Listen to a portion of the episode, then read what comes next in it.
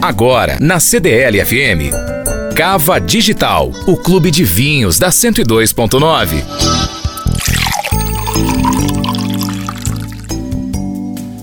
Degustar uma taça de vinho em boa companhia é certamente uma experiência maravilhosa. Mas será mesmo que o vinho faz bem para a saúde? O que se sabe sobre a ação do vinho na saúde é que ele pode prevenir doenças cardiovasculares, diminuir a pressão arterial, ajudar a controlar o colesterol e até proteger de alguns tipos de câncer.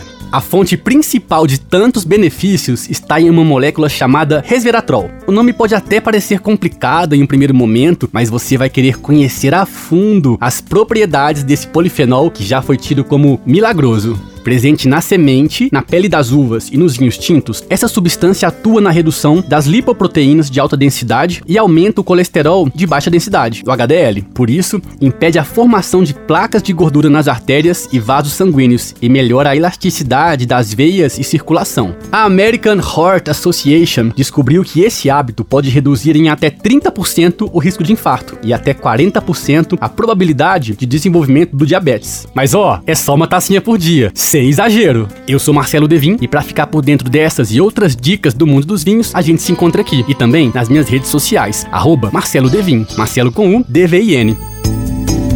Cava Digital, o clube de vinhos da 102.9.